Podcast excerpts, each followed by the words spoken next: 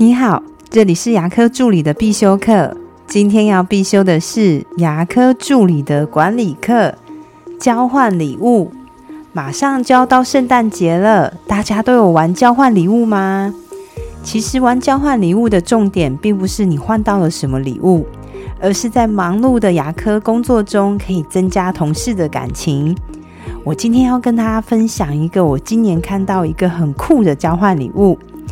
这个诊所呢，他们不只是跟员工交换礼物，也跟患者、跟厂商一起玩交换礼物。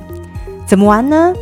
首先，他们先在候诊区放一个圣诞树，然后员工就先把自己准备好的礼物放在这个圣诞树的下方。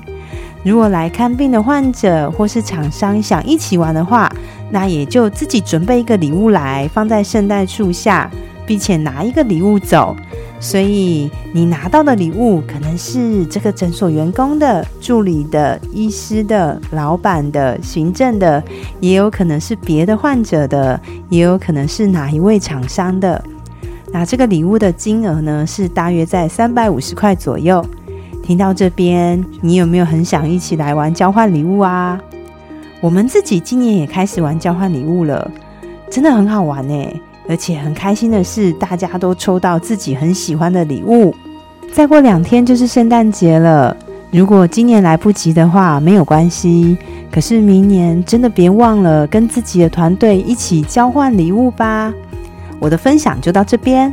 如果觉得今天的内容对你有帮助的话，请帮我下载下来或分享出去，让更多人听得到。如果你对牙科管理、自费咨询跟助理培训有任何问题，欢迎留言给我，或者是在龙语牙体技术所的粉丝专业可以找到我。下次再见了，拜拜。